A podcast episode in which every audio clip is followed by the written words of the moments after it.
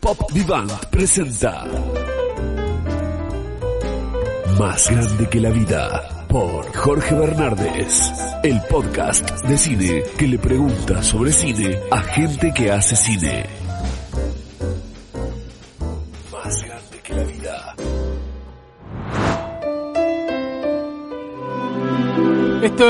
Grande que la vida, el podcast de cine que habla con gente que hace cine. Nuestro invitado de hoy se llama Sebastián Tabani, es periodista, crítico, mago, pero también es director de cine. Así que vamos a tener una charla muy entretenida con Sebastián y vamos a ver cómo fue que del periodismo llegó a ponerse detrás de las cámaras. Más grande que la vida. Más grande que la vida. La charla. Estamos con Sebastián Tabani.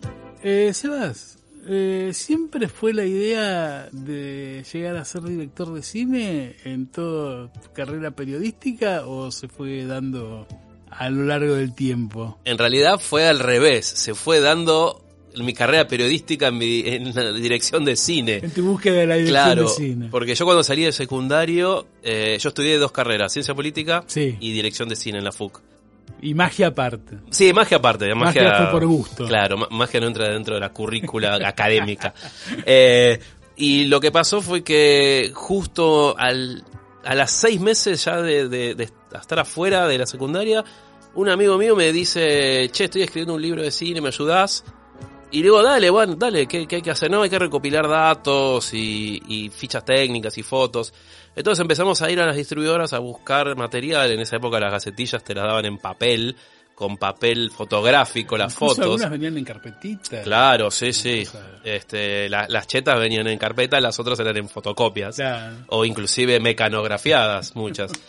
Eh, y ahí eh, como que me fui metiendo en el mundo de las distribuidoras, un- después me invitaron a una privada y desde ahí conocí a un pibe que tenía un programa de radio en Alfa y ahí fue como, digamos, Ahí una empezó. cosa sal- sal- salió, la- salió de la otra, pero digamos nunca fue mi idea dedicarme al periodismo y vos sabés que el periodismo es un oficio, entonces Exacto. yo nunca estudié periodismo. No. Eh, tenía un amigo que estaba estudiando en TEA, Sebastián Campanario, que es ahora economista, Sí, claro. eh, y él me pasaba los apuntes. Cuando yo ya me veía que la carrera de periodista me había tapado, digamos, dije, bueno, necesito asir por lo menos algún concepto teórico. ¿Esto qué año era? 93, 94. Digámosle, digamos a todos los que escuchan que en la Argentina, en esa época, estudiar periodismo era raro.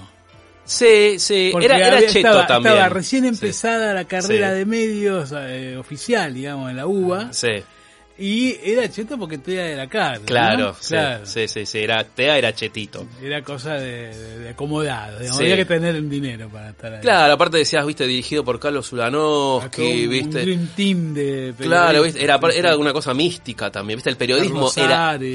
Fernando González. Sí, el periodismo era algo místico, lo cual no es ahora. No, no, por supuesto. Entonces, viste, era, uy, estudió periodismo, viste, es que lo dirige esta persona, wow. Sí, Entonces, vino Tala de Arthur Class. claro, eh, entonces, este, él me pasaba los apuntes eh, para tener Para- un para que basamento una- teórico. Una, teoría, Sí, digamos. sí, así que es- eso fue mi- mis comienzos.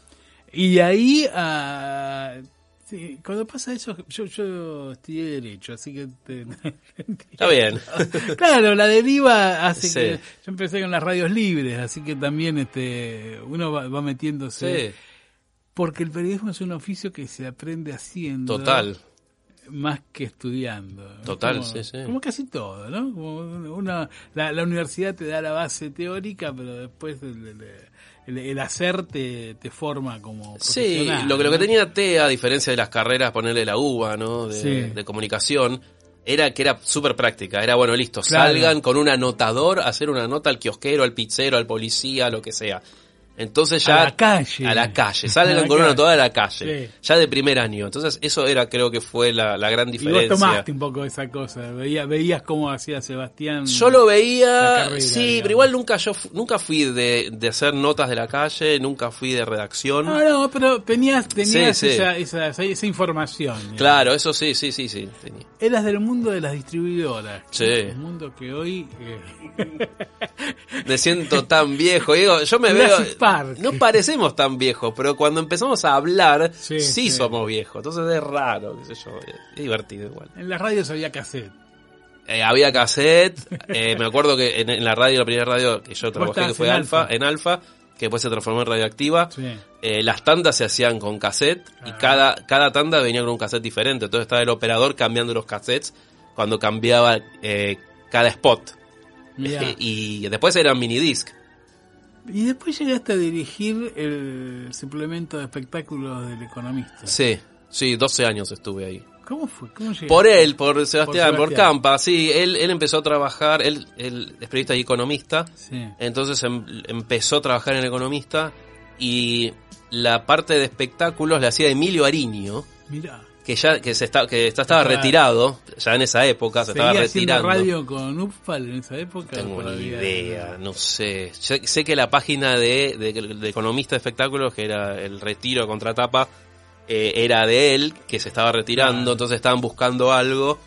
Y fui yo y me entrevisté con el dueño y me dijo, dale, o sea, es- es- eh, era súper informal el- el- Claro. lo que era. Vos decías el economista, este, toda gente de traje, nada, nada que ver.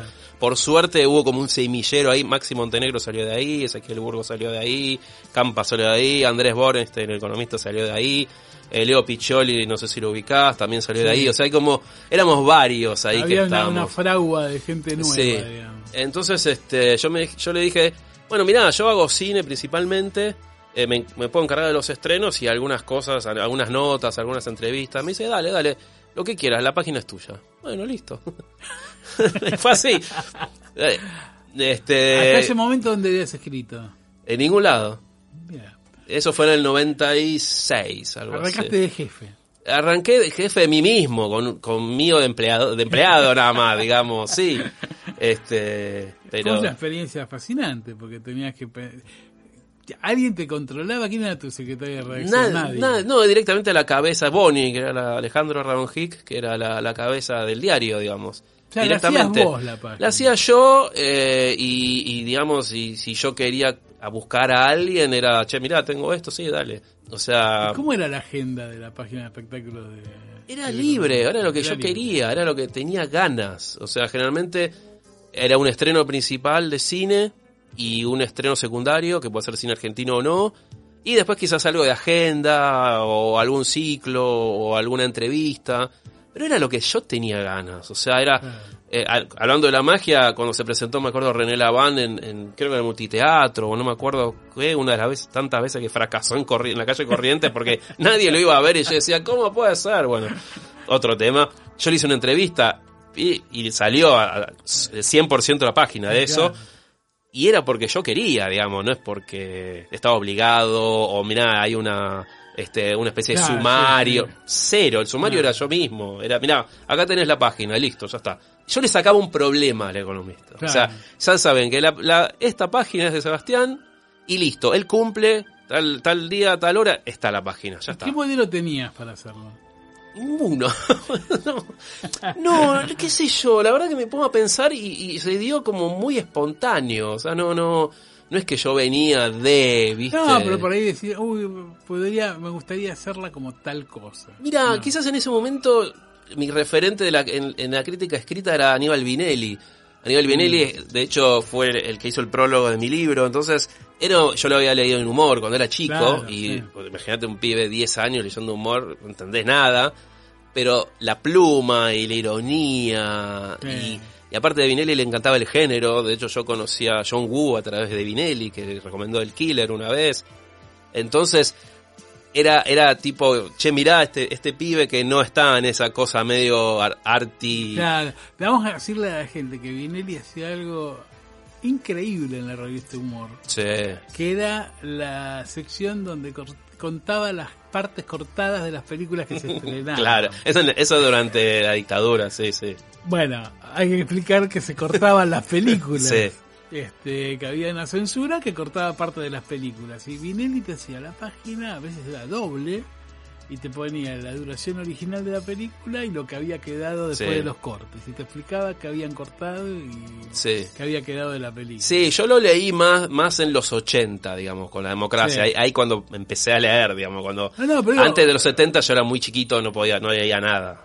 Y este, a ver, Humor empezó a salir en el 78, la página esta había esto en, en el 80, seguramente, Sí. porque Humor tardó un par de años en volverse lo que después fue. Claro, sí, sí. Al principio eran puras historietas. Era como medio como Hasta la madre, claro, sí. Hasta que escribieron, dejaron esperar un poco de tiempo, porque además era de exhibición limitada la revista. Sí. No, no se podía mostrar. en los Sí, sí, igual a mí yo me pongo a pensar que cuando yo leí humor en los 80 que Ya tenía, tenía... otra significancia. Sí, no, pero yo, te- a ver, ¿qué tenía? 10 años, ponele, 84, de 84, 88, que más o menos 90 leí. Eh, y yo, yo leía a Enrique Vázquez, ¿viste? Le- claro, leía sí, sí. a Vinelli, me acuerdo de Marcelo Figueras también hacía crítica de cine ahí. Pauls. Sí. Y alguien más. Eh, bueno, yo leía las investigaciones de Héctor Ruiz Núñez, me acuerdo de investigación sobre el asesinato de Jimena Hernández, Sí. que sali- salió en varias este, ejemplares, en varias semanas, y yo era un pendejo de 10, 12 años, ¿viste? Decía- yo me pongo ahora, digo, ¿qué hacía leyendo eso? Mérito de mis viejos, que, que, me la dejaban, ¿viste? claro, sí, sí. Pero digo, yo me pongo, ¿qué hacía leyendo eso? Y digamos, periodísticamente yo creo que inconscientemente mamé un poco quizás de esa irreverencia, de ese, ese tono informal del humor, ¿viste? Decir, ok, te estoy informando, pero tampoco te hablo. No, no, no te bajo, no te voy a dar. No soy el amante. ¿viste? Aunque el amante no existía. Y después llegaste a la cosa. Sí. Hablando de revistas Paralelamente de fue. Paralelo fue, supongo. Paralelo, yo a a la cosa lo conocí a Axel ahí en el, en el barrio. Eh, y él, él había empezado ya con la revista. Yo entré en el número 6 o Axel, 7. que lo conocías? ¿De los lugares de cómics y esas cosas? No, ¿O de, no, del bar, Del qué bar, sé yo, del del, bar. del, bar de Ayacucho y Tucumán, de una vez que De la, estaba de la dando zona de vueltas. las distribuidoras. Sí, sí. Y como él estaba buscando, digamos, gente, Sí. eh, eh, dije, che, bueno, dale, ¿puedo escribir? Sí, sí, ¿qué, qué quieres escribir? Dije, no sé, vemos. Y ahí fue como empecé. ¿Qué te acordás de cómo eran las privadas en esa época? Eh, me acuerdo, eran dos horarios, las 11 y las 14. eh, y en el medio no, nos juntábamos, a veces se juntaban, pues yo entré después, en el bar de este, Ayacucho y Tucumán, en el que está más cerca de, de- de Corrientes, no del otro, no el del La Salle.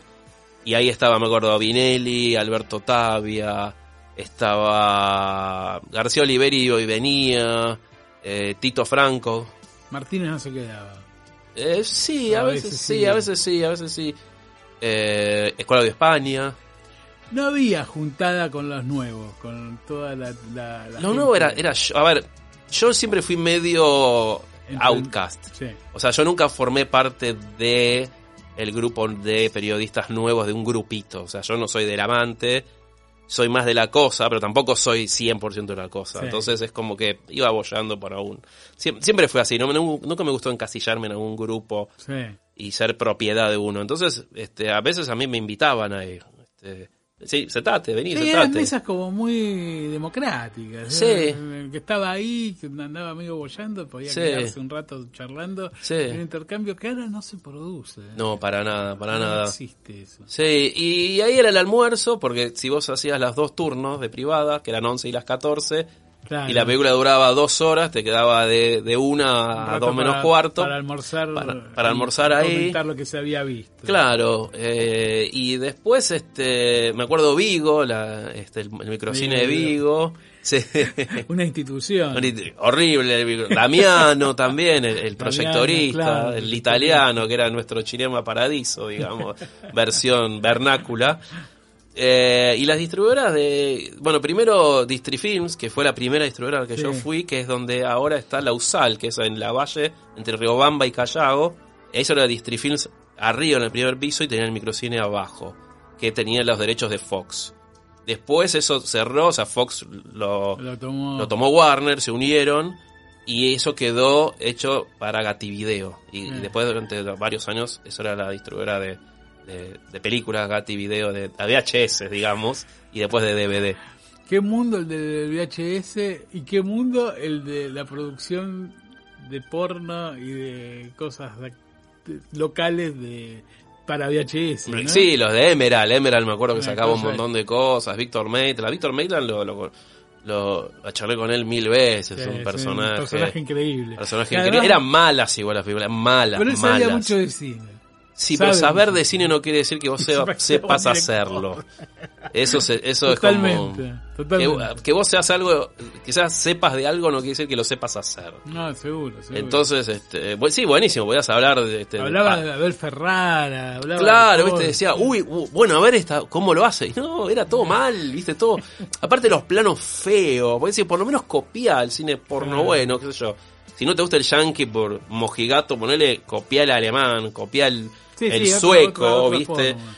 Ni siquiera, no, aparte doblado, donde no, no se correspondía la voz con la con, con la- las voz, o sea, con la boca de las mujeres, que "Chupamela". y, y, y, vos veías la imagen y era la, la chica con la boca abierta, y decís, ¿dónde está eso? ¿Qué es, este, qué es este movimiento que hicieron? Sí, viste, y no, no, era horrible, horrible, horrible. Eh, pero bueno, fue unas primeras también porno, digamos. O sea, de, de haber visto yo como niño, joven, ¿En haber qué- visto eso. ¿En qué momento dijiste, bueno, ya hice mucho periodismo, ya hice programas de televisión, ya... Vamos a escribir un guion, vamos a hacer algo más de hacer y no tanto comentar. ¿Cómo fue? Fue, fue más o menos en, pri- en- en los 2000, principios de los 2000, porque yo, como vos decís, yo ya venía de la tele, yo estaba con Ari, Ari Paluch, estaba ahí en El Economista, estaba en La Cosa, digamos, estaba en una posición súper cómoda. Eh, Y eso me llevaba tiempo y, digamos, no tenía ganas de hacer otras cosas. No, además habías, lograbas eh, los viajes, la cosa Sí, de sí, sí. Ir, a, ir a las premiers, tenías como una posición... Claro, yo viajé un montón, viajé un montón, un montón. ¿no? Interesante. Sí, y eso, digamos, te achancha. Eso es. A ver, vos sabés como periodista que cuando vos llegás a un lugar donde te- estás cómodo, como periodista no salís más. No, claro. Te quedás, decís, sí, ya sí. está, tengo mi, mi sueldito, me pego un, via- viaje o, Sí, y listo, ya estoy hecho. Es mi Eh, techo. Sí, sí. Un poco... eh, Se lo pone uno, pero Sí, se lo pone techo. uno, se lo pone uno. Sí, Sí, sí, sí. sí, es, es- es totalmente propio. Y yo de momento dije, buenísimo, pero ¿qué más hay? De nuevo, volvemos a Vinelli y digo, ok, yo no quiero ser como Vinelli, que a los 80 años se duerme en las privadas con esa panza que tenía hermosa en, en su, en su en su silla, En ¿viste? su, en su defensa, digamos que se despertaba justo al final del, del Sí, tercer sí. acto. Cuando empezaba el tercer acto, eh, volvía. Pero vos lo escuchabas. sabía- se Se escuchaba. el claro. viste, te da mirá, sí, es Aníbal que se, aparte Es siempre el mismo asiento, ya sabías de dónde venía el ronquido. Y venía con la panza y viste, y, y el morral generalmente de algún festival o de algo. Así que así como te sirvió para arrancar en la Sí. carrera, te sirvió para decir, este es el lugar donde no quiero Sí, quedarme. porque digamos en la crítica cinematográfica eh, el techo eh, es vos lo alcanzás enseguida, digamos, porque después tenés formas de diversificarte Sí, si claro. querés en otros temas periodísticos. Bueno, podés ser conductor, podés ser editor, No, podés o, ser o la, o la, la, ¿cómo es? La curaduría de Sí, la- festivales, la programación. programación. Eso no me gustó, no, no me interesó nunca, nada. Eh, yo veía, bueno, a ver qué, qué hay después de esto. Sí. Y, o sea, curaduría, programación, dije no. Todo no, ese no. camino no- Cero, cero. Dije que, que bueno, está. ¿Qué voy a hacer? Jorge Jacobson. ¿Te acordás que Sí, él era, claro. era crítico Sí, y sí. terminó siendo Sí, este, Comentarista de actualidad. comentarista de actualidad en, en Canal 11? Sí, sí. Entonces, Que era compañero de Darín, justamente. sé, Domingo Dinúbila presentando videos de Michael Jackson. Claro. O sea, Sí, digo, la eh, deriva era, era Esa es la de, eso es lo que viene después de ser crítico de cine, digamos. Ese Vos- va a ser mi futuro. Claro, y digo, todo bien, buenísimo, Sí, sí, pero sí. no era lo que yo quería. Entonces fue, digo, bueno, retomo un poco lo que yo estudié, lo que tengo ganas de hacer, viste, lo que, lo que quizás pospuse por un, por varios años Sí. por la comodidad del periodismo. Y ahí fue cuando empecé a escribir cortos y filmé mi primer corto y empecé a Una escribir comodidad largos. que es vertiginosa también, ¿no? Digamos, en un punto, hasta que llegas a ese punto de comodidad, tenés, estás corriendo privada en privada, qué sé yo. Sí, bueno, también es eso, porque en esa época, y ahora, ahora cre- creo que también, no corres de un lugar a otro, sino corres de, de tu cama a la Ah, tele sí. y al baño en tu casa, pero es más o menos lo mismo. Al, al tener mucho más oferta ahora que Claro. antes, de tener no solamente el cine, sino las plataformas, porque antes, acordate que la crítica de tele no existía. No, no, no. Eso, eso vino hace poco, habrá venido en el 2004 con Lost, que fue que, que, explotó con Lost. Cuando estaban con las...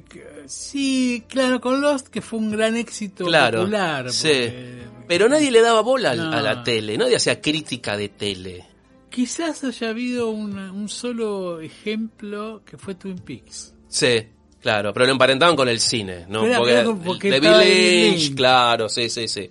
Después la tele era... sí, sí, fue un salto de series importantes que yo recuerde como el ala oeste, nadie comentó nada. No, ni siquiera Sopra- Los Sopranos serie. tampoco. Y los sopranos tampoco. Ni siquiera, qué sé Oz, también, viste, todas de HBO. sí, sí. viste, The. Wire no fue comentada acá en la Argentina. Wire. Por los medios, nunca. Nadie le dio bola. Entonces, cuando, yo creo, a mí me parece, cuando Sí. Lost explota, y de repente los medios se dieron Que, cuenta, ah, acá hay otro nicho. hay otro, cosa. che, ¿hay alguien que comente serie? Y yo me acuerdo con Ari, le dije, che, Ari, yo te comento series si querés. Bueno, dale, hagamos una cosa. Bari Paluch. Jueves cine, los viernes series. Buenísimo. Listo. Y ahí empecé también a hacer series. Entonces, bueno, de- entonces volvemos a... Tenés Acá- más acá cosas tenés para... más cosas para, cos- tenés para m- correr, para hacer, para Sí. pensar, para, y poco tiempo para cubrirlo. Sí. Cada vez menos. Claro, entonces digamos también eso te ocupa mucho tiempo, porque si bien quizás el tiempo de aire en el caso de audiovisual, ya sea tele o radio, sea poquito, sea Sí. cinco minutos, después después tenés que comerte una película de dos horas y media, o tenés que comerte una temporada de ocho capítulos, o Sí, lo que sí. sea. Entonces, digamos, el tiempo que te, te- te insume no es el tiempo que vos estás en el claro. aire, sino es un montón de tiempo antes. Y eso te saca mucho tiempo. Y el día es inelástico, dura 24 horas. Claro, sí, es- sí. No, puedes alargarlo. Sí, viste, yo, yo trataba, al principio trataba de ver todo, me, me comía todos los documentales, todas las películas de Transeuropa, viste, todas, pero después era, bueno, ya después ya en los últimos años era, a ver, ¿qué se estrena? Se estrenan ocho películas por, por viste, la semana que viene, bueno, veo esta, esta, esta, porque además, ah, en el caso que hacía con Ari Paluch, ¿no? Sí. Que era lo fijo, eh, yo sé más o menos por el gusto de Ari. Ari no me va a decir, che, ¿qué tal el documental de un yerbatero de misiones blanco y negro en el Gomón? No me lo va a decir. No va a decir. Listo, no la veo. O sea, si lo veo, si tengo ganas. Sí, si además no, está no. eso de que en, en la radio tenés que ajustarte al gusto del Sí. conductor. Claro, sí, sí, sí. Que se ajusta al gusto de sus oyentes en general, digamos. Sí, o, o de lo que es, O es una película de Marvel, tenés sí. que, o sea, hay cosas que tenés que ver sí o sí. Bueno, entonces empezaste a escribir guiones. Sí, de sí, empecé a escribir guiones, empecé con cortos, pues con largos o viceversa. Yo había escrito, viste, en la, en la FUC, Sí. teníamos. A mí siempre me gustó el guion. Eh, el- creo que fue una de las materias que más me gustó en, en la facultad. Lo tenía a Juan Bautista Estañaro como, Ah, como profe. Y digamos, es una de las materias que más me interesó. sí, sí. Y, y entonces como que fue empezar a escribir ahí. Y, y lo que lo que me dio el periodismo, digamos, es la, la oportunidad de conocer un montón de gente. Y cuando yo tenía un guion, decirle, che, mira, tengo este guion. Y saben quién soy. O sea, yo levanto el teléfono y decía, hola, hola Sebastián. Ah, sí, ¿cómo andás? Porque lo entrevisté, lo Claro. conozco, lo vi, etcétera. Entonces, digamos, el periodismo me dio eso. La Es- llegada a la gente. el pie en la puerta lo tengo por el periodismo. Ahora hay que demostrar, digamos, si, si lo se puede cumplir. Uno de tus intereses era la magia. Sí. ¿Desde cuándo? No de chico, porque viste todo el mundo, Sí, los sí. magos te dicen, no, como mi abuelo me regalaron con él a 6 años, tiene la cajita de magia. No. No. sí tenía la cajita de magia, pero y, y tengo como hitos de mágicos de, de- de mi infancia, pero no algo que me ha- me haya marcado como decir, me quiero quiero estudiar eso. No, Sí. fue a los 20 años, de grande supuestamente. Sí, sí, sí. sí. Eh, que un día estaba viendo magia en la tele, un documental, y de repente fue tipo, ¡pup! Quiero hacer esto. Claro. Y llamé a un amigo, eh, Pablo Kuznetsov, el compañero mío de la primaria, me- y le dije, che, Pablo, él es mago. ¿Vos das clase? Me dice, no, no, no, yo no doy clase, pero habla con Henry Evans, que sí da clase, que no sé qué. Mm. Y ahí empecé. Así fue. Y ahí trata el mundo de la magia. Sí. Y entonces en un momento, entre esta pasión de escribir guiones, esta cosa nueva que, que encontraste y tu viejo gusto por la magia, salió un corto que tenía que ver con la magia. Salió, en, en realidad salió, de ahí salió un corto, pero que, que nada, olvidable. Olvidable. y de ahí fue el génesis, digamos, de, de Bueno, la bueno, peli. eso, eso, eso, eso te da pie al después Sí. a, a la película que estrenaste. Sí. Fue como, como Sí. como debut, digamos, de director formal. digamos. Claro, sí, sí. Entre ese corto y la película, Sí. ¿cuánto pasó? Uy, habrá pasado como 10 años, más o menos, 12 años, algo así. Sí. Y En el medio yo en- escribí otras En cosas. el Yo medio escribías otras cosas. escribí películas, por ejemplo, Día de los Muertos, para Ezio Massa la escribí once. yo, 211. Después escribí una peli para Perú, que ahora me- que recién me entero que ahora se va a hacer. Obviamente cambiaron todo el guion, pero bueno, lo hice, Bueno, me bueno, pagaron. claro. y- o sea, traté de, de mantener o por lo menos de hacer Una un- actividad. una actividad con respecto a eso, sí. ¿Y tenías el guion este de Giro de Haces? Sí, ¿Desde cuándo? 2004. ¿Era, ¿Era tal cual llegó a la sala? 80% sí. Sí, 80% originariamente tenía el, el- el personaje de Martín, que terminó siendo Juan Grandinetti, era más grande. O sea, todos los personajes eran más grandes, eran treintañeros. Eh, y después cuando empecé a re- cuando tuve más probabilidades de que la película se haga Sí. y te empezás a releer, después de tantos años y decís, "Mm, Mm. che, esto me parece que hay que cambiarlo, le voy a bajar la edad porque es algo más inocente, un, algo de treinta y pico, que sea así, es un boludo, ¿viste? Entonces eh, hay que bajarlo. y ahí entonces empecé a cambiar y un par de Sí. personajes, situaciones, pero digamos, el, el- El la estructura, la estructura narrativa es, es la misma, digamos. Sí, sí. Todo lo que pasa, los, los beats, lo que pasa es, es igual. Lograste algo con una película este que supuestamente es de nicho porque es de ma- sobre magia que Sí. no hay que la puede entender el que no sabe de magia digo además de tener un montón de easter eggs como se dice ahora Sí. para entendidos uno que no participa de ese mundo entiende la película lo más bien y se la pasa fenómeno y parece que está viendo una comedia romántica Sí. dentro del mundo de la magia. ¿Vos pensabas cómo la película? ¿Siempre así, como una cosa de género? Como voy a hacer una película sobre magia que... ¿Cómo hiciste para que los actores aprendieran magia, por ejemplo? Mira, hay, hay, hay dos cosas. Uno, hay- cuando, cuando yo escribo con una peli, también tenés que tener el con- saber el contexto donde estás o dónde se va a desarrollar la producción de la película. O sea, yo estoy en Argentina y esta película lo más probable era que se iba a filmar acá. Mm. No era una película contratada de afuera para esto. Entonces, yo no puedo ponerte 70 magos volando y explotando en, en el desierto de. Mongolia porque jamás se va a hacer. Sí, porque el productor te va a decir, no... No, impo- no, imposi- imposible, imposible.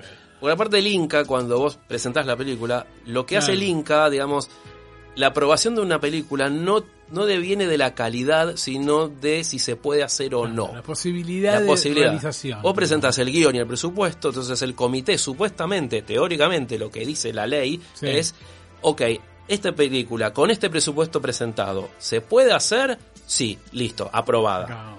No estoy hablando si es buena, si es mala, no, me sí, importa. sí, no, no, no, no. Entonces, eh, cuando yo empecé la película dije, claro, si yo lo hago en Argentina, tengo que achicar, hacer cosas tranquilas, porque me la van, si no me la van a rebotar y dice, flaco, no.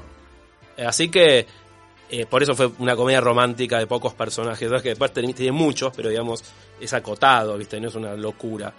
Eh, eso es por un lado. Y después, eh, el tema de los actores fue, siempre tuve la idea de que ellos eh, se vean haciendo magia, que Sí, no, hay que no un sean problema dobles. con la magia en el cine que es que en general se truca todo lo que... O sea, los trucos se hacen por trucos Sí, cinematográficos. sí. Sí, no bueno, Por trucos de magia. eh, digamos. sí. Hay algo que, que yo veo, en, a mí me gusta mucho el cine de acción, Sí. me encanta. De hecho, ojalá en algún momento se po- Se pueda pudiera hacer. filmar acá. Sí, se puede, pero necesitas no solamente plata, sino tiempo y gente que lo sepa Gente que hacer. sepa hacerlo. Esa es la diferencia. El cine de acción bien hecho. Sí. Vos tenés la cámara que no corta, vos ves a los actores haciendo Cosas. cosas claro, sí, sí. como era el musical de los años 50, como lo ves a Gene Kelly, a Fred Astaire, a Ginger Roger, a Donald O'Connor, bailando y cantando. Está bien, Sí. cantando fue quizá, no, es en vivo, es la pista. Pero ves la cámara que los toma en plano general haciendo toda su gracia. Ahora no ves eso. La mayoría de los actores cuando hacen escenas de acción es corte, corte, corte, porque, a- Sí. porque no lo saben, porque no tienen, no tienen ganas ni tiempo de ensayar toda una coreografía larga, porque usan dobles, etcétera. Entonces, si yo quiero hacer una película donde haya personajes que hagan magia, lo van a hacer y se va a ver eso. Claro. Como las películas de los años 50, los musicales de los años 50, hablando de diferencias, ¿no? Es, No, no, no, no, sí, voy sí, a cortar, no voy a usar doble, no te voy a poner de espalda al actor y, o una mano de abajo, ¿viste? Como No, hizo David Bowie en Laberinto con las bolitas de cristal, que tenías al, al, al monigote haciéndolo atrás y abajo, ¿viste? No. O sea, si yo, si yo hubiera dirigido Laberinto es David Bowie, entrenalo. Entrenate un- Flaco, dale, te, lo, te pongo Agarra- coach Claro. pero hacelo. Así podemos abrir el plano y ver la uy, dices, wow, miralo haciéndolo.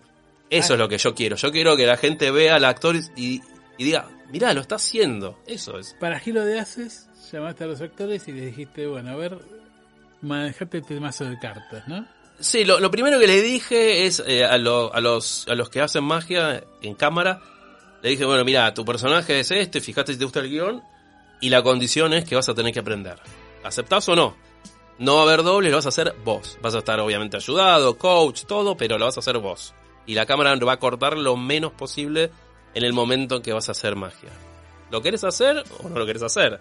O sea, fue la primera conversación. Sí, sí, o sea, sí, sí, sí. Está- ¿Estás dispuesto a tomarte el tiempo para Claro, hacerlo? por suerte todos dijeron que sí. No, no hubo nadie que Bueno, dijo. Un buen indicio de profesionalidad. de Sí, todo. sí, sí, sí, nadie dijo, no, uy, no, no, poneme un doble porque, no sé, me tengo que ir a mi casa de Nordelta. Lo ¿no? conociste mucho a René Laván, ¿no? Sí, sí, sí. René Laván, de hecho, iba a, iba a ser el personaje de Romina, de Romina Gaetani, que se llama René, Ah, Sí. Está. hace unos años, pero se murió. Justo se le ocurrió morirse. ¿Cómo era René?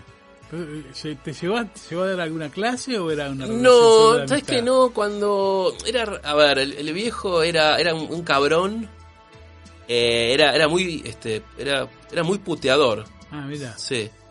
Eh, y cuando, con el tema de las clases, él, él sabía, sabía No que, paciencia, seguro. no, no, no era buen profesor. Claro. Él te decía, hago esto, ¿ves? Y, y vos decías, a ¿cómo ver, para, para, para, para. Pues, explícame bien, ¿cómo pones la mano?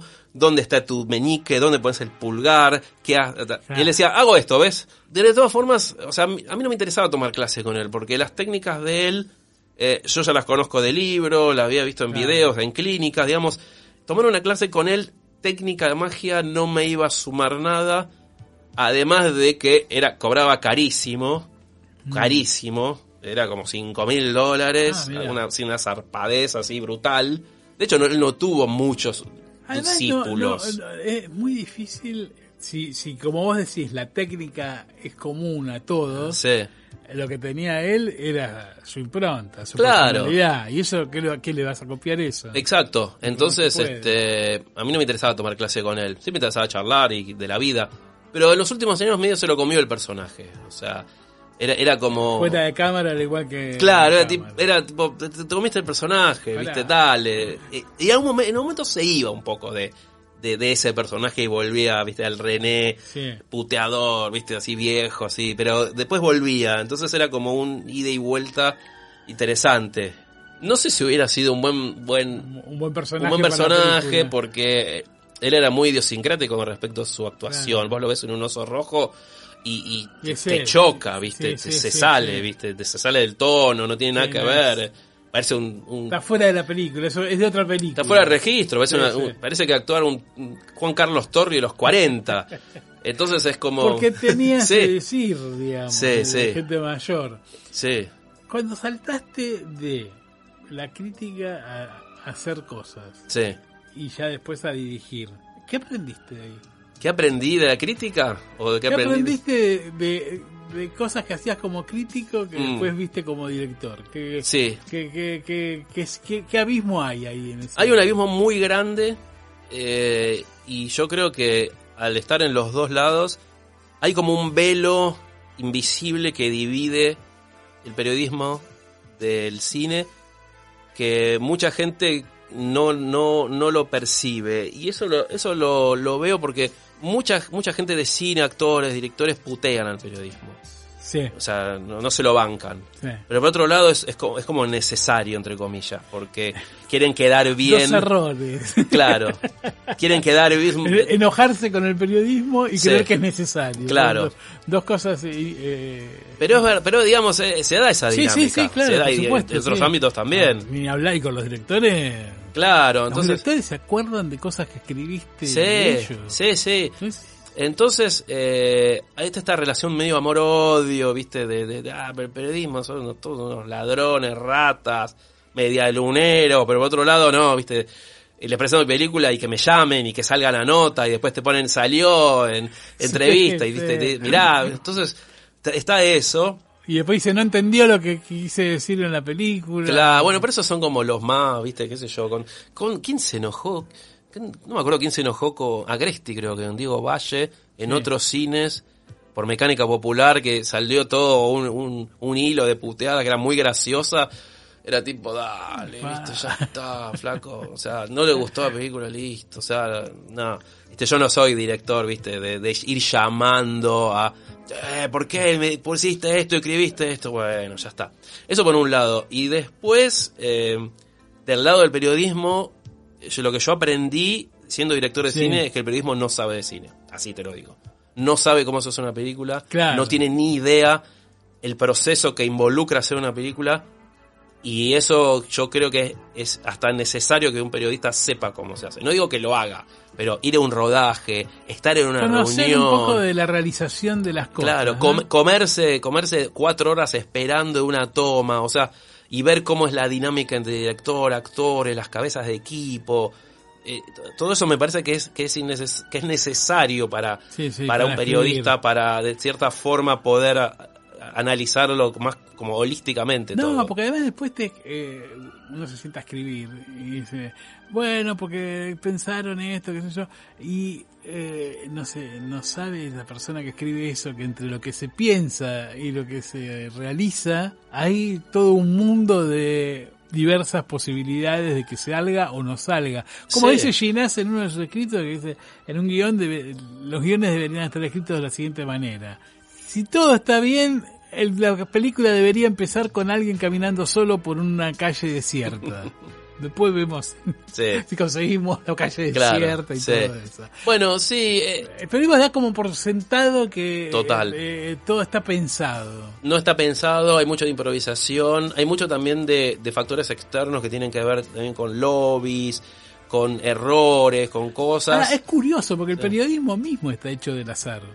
Totalmente. O sea, Sí, uno, sí, sí. uno en la profesión sabe que las cosas salen como salen. digo. Sí, sí. De, la, de la idea a, la- a la- a lo que queda concretado hay diferencias seguro. Sí, pero el cine, el cine, digamos, tiene, al tener, al tener, al hacer películas caras, en general, digamos, algo que sea las Campuzano, Sí. eh, tenés un montón de variables Claro. que hay que tener en cuenta. Eh, hay, hay, un diálogo hermoso entre, entre Truffaut y Hitchcock en el libro de Hitchcock, Sí. ¿viste? el cine según Hitchcock, eh, donde Truffaut dice, no me acuerdo en qué película, no, porque cuando el auto derrapa en la carretera y choca con, la- con esto y se forma una cruz, y esa es, esa es la simbología del cristianismo, Hitchcock dice, chocó, quedó así, lo dejé. Entonces, te habla, o sea, es eso, esa sobreinterpretación, Sí. esa ideologización, Idealización, ¿no? ¿viste? De lo que es del cine. No, o sea, el, el cine es muy, el cine es mucho más mundano. Es más Sí. mundano de lo que nosotros queremos. Más terrestre. Claro, y es mucho más accidental, las cosas se dan por accidente. Entonces, eh, digamos, yo creo que el periodista, el periodista también tiene que saber eso, ¿viste? Y no decir, uh, para bien y para mal, ¿no? ¿Viste? No, no, claro, sí, sí, sí, para, para temperar un poco todo, para bajar un cambio todo. Claro, un sí, poco, no, porque él hizo, viste, esta, esta toma, no sé Sí. qué. No, No, viste, le sí. salió así, ahora era la única que tenía, la- y las horas se quemaron, viste. Había un, es. había un sketch en un programa cómico de la televisión argentina de los 70 que la periodista era Jenny Trailes, que era del grupo de los uruguayos, Mm, sí. y Jorge Luz era un director sueco, que obviamente era Bergman, Sí. Y era esto, la periodista le decía, ay, porque usted cuando hizo esta escena que y la imagen cae abruptamente. Y Jorge Luz le contestaba haciéndose el sueco, lo que sería un sueco, imagínate Claro, Jorge sí. Luz, y Sí. decía, nada que ver, era la que- Se rompió el pie de la cámara. Sí, bueno, claro, sí. No, después está también del otro lado, ¿no? Porque hay directores que te dicen, mirá este plano que hice que simboliza. En realidad no, no, No, simboliza nada. Flaco, te salió. Uy, quedó bien, bien, quedó después. bien. Y, y, le- y después le agregás, digamos, Toda la idea. intención, pero después, ¿viste? Sí, también está eso, ¿viste? ¿Y tú, cómo fue tu relación con los actores? Muy bien, muy bien. Eh, yo, yo tenía una, una novia, ahora es mi ex, que es actriz, y ella me, me incitó. No, no, nada que ver, no. Cuando estaba saliendo con ella, me, me incitó a estudiar actuación. Ah, mira, Entonces bien. estudié tres años de impro Sí. con Oski Guzmán, Ah, un capo. sí, y Gustavo Sosa. Fueron como dos cursos Sí. que hice. Porque yo quería saber cómo era, cómo era estar del otro lado, pero Sí, tampoco que tenía que tener una carrera No, de no, actor, pero ¿viste? saber cómo es. Entonces me parece Mínimo, alguna, unas. Impro, digamos, es lo más lúdico y lo más relajado. Además, para de hablar con el actor, que Claro. es un. mm, Sí. otra- otro factor de la Sí. realización que no es fácil. Sí, lo, lo que yo veo, eh, no, a mí no me gusta generalizar, pero lo que veo en varias películas argentinas especialmente es que no hay buena dirección de actores. Mm. Que el, el director está quizás ocupado más en la cámara o en el guion y, no hay... su- Y le dice, bueno, como yo te contraté a vos, haz lo que vos sabés hacer. Y eso no es dirección de actores. No, O sea, claro. dirección de actores es, la visión de la película es esta, hay que acomodarse y vemos cómo podés componer el personaje de acuerdo a la visión de la película, no que ser cualquiera, claro. Cómo tiene que ser el personaje. Totalmente, sí.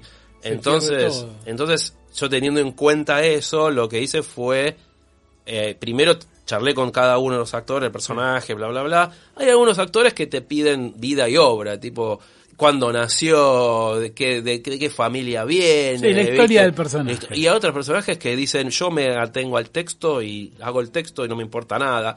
Y vos tenés como director, tenés que saber navegar las dos cosas. Los, hay, hay actores que, que, de nuevo, en el rodaje dicen exactamente lo que dice el guion, exactamente, Bien. con las comas. Y hay otros que dicen, che, ¿qué te parece si en vez de esto digo esto? Entonces también tenés que acomodar eso, ¿viste? Tenés Sí. que...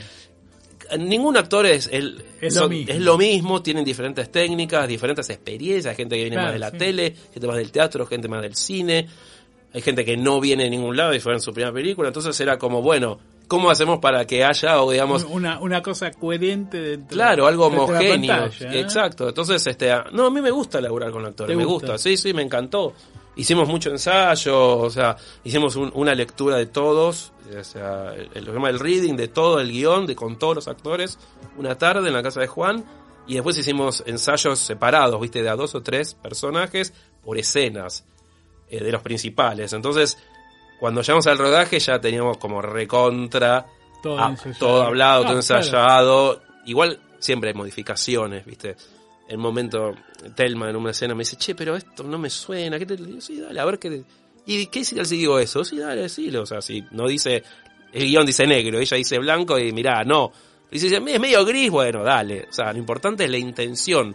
El guion es una plantilla, el guion no Claro, no- no- cambia. no fierro. No, para nada, Ah. para nada. Cambia, cambia todo. O sea, cambia todo el tiempo, está cambiando. Todo el tiempo. Eh, no vamos a hacer ningún spoiler con esto que te voy a preguntar, A ver. pero es la película Giro de Haces. sí. Parece una comedia romántica Sí. dentro del mundo de la magia. Y al final tiene un giro Ajá.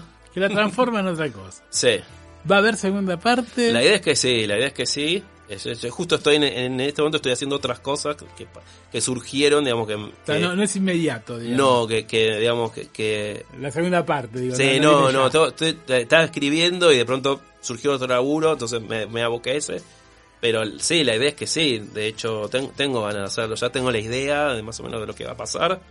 Así que sí, sí, la quiero hacer. Sí, yo sí, estaba seguro de que tenías algo ya, sí, sí, sí. ya, con la continuación. Y lo que viene, bueno, igual esto no sabemos dónde, cuándo se va a escuchar, pero se supone que estás preparando otra película. Sí, sí, sí, este... Mucho no puedo contar. No puedo contar, pero sí. pero sí, esp- espero que sí. Sí, no, mi idea es eh, seguir haciendo... Seguir- Seguir, seguir haciendo filmando. cine, sí, sí. Bueno, Sebastián, te voy a liberar. Bueno. este, fue un gusto. Se nos conocemos desde hace mucho, pero no nos conocemos nada, o sea, Y- muy poco. Es lo que decíamos antes, ¿no? Antes, en la época de las privadas, en los 90, vos por lo menos tenías una conversación, Exacto. aunque sea en el almuerzo, Sí. en el media luna o Incluso milanesa en los el medio. había alguna forma de juntarse a veces. Sí, y- sí, yo no soy muy Vos festivalero. no sos festivalero. Para nada, cero Entonces ahí, festivalero. ya, ahí no te, no te enganchaba. No, soy muy amargo. O sea, a mí, a mí me gusta me gusta el trato uno a uno. O sea, esto me encanta. Cuando hay una mesa grande de Grande ya- gente. ya es medio- ya- no, ahí me, me, me, Te me- escapas un poco. Me escapo, sí, sí, sí. sí. Bueno, fue un gusto que estés acá Un más honor. grande que la vida y este, esperemos volver a vernos, cruzarnos de nuevo en alguna sala. Seguramente. Este, la última pregunta. Todavía, obvio. Ahora sí. Sí. Eh, ¿El cine se recupera de todo esto? ¿O- Sí, sí, ¿Sí? yo creo que sí. Sí, el cine siempre está a punto de morir.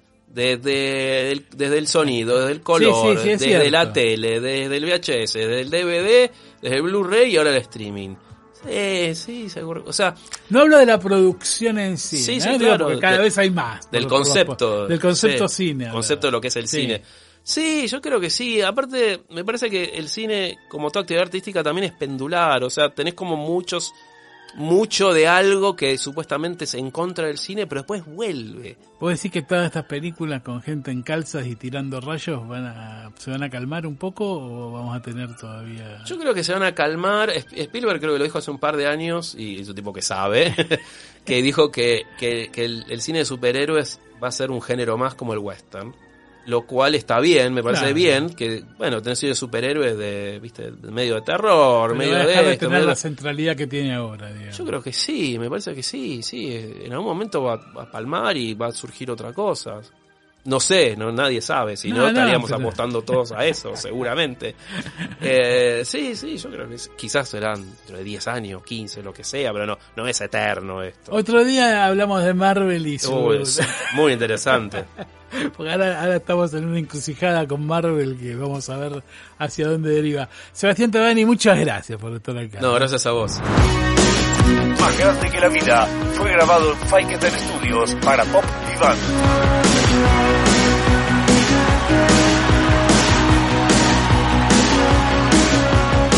I get up in the evening and I ain't got nothing to say. I come home in the morning. I go to bed feeling the same way. I ain't nothing but tired. Man, I'm just tired and bored with myself. Hey there, baby. I could use just a little help. You can't start a fire.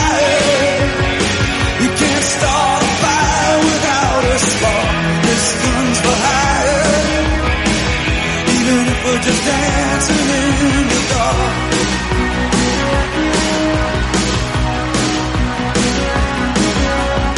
Messages keep getting clearer. Radio's on and I'm moving around the place. I check my look in the mirror. Wanna change my clothes, my hair, my face, and I ain't getting nowhere. I'm just living in a this. There's something happening somewhere. Baby, I just know you cares. You can't start a fire. You can't start a fire without a spark. This gun's for hire. Even if we're just dancing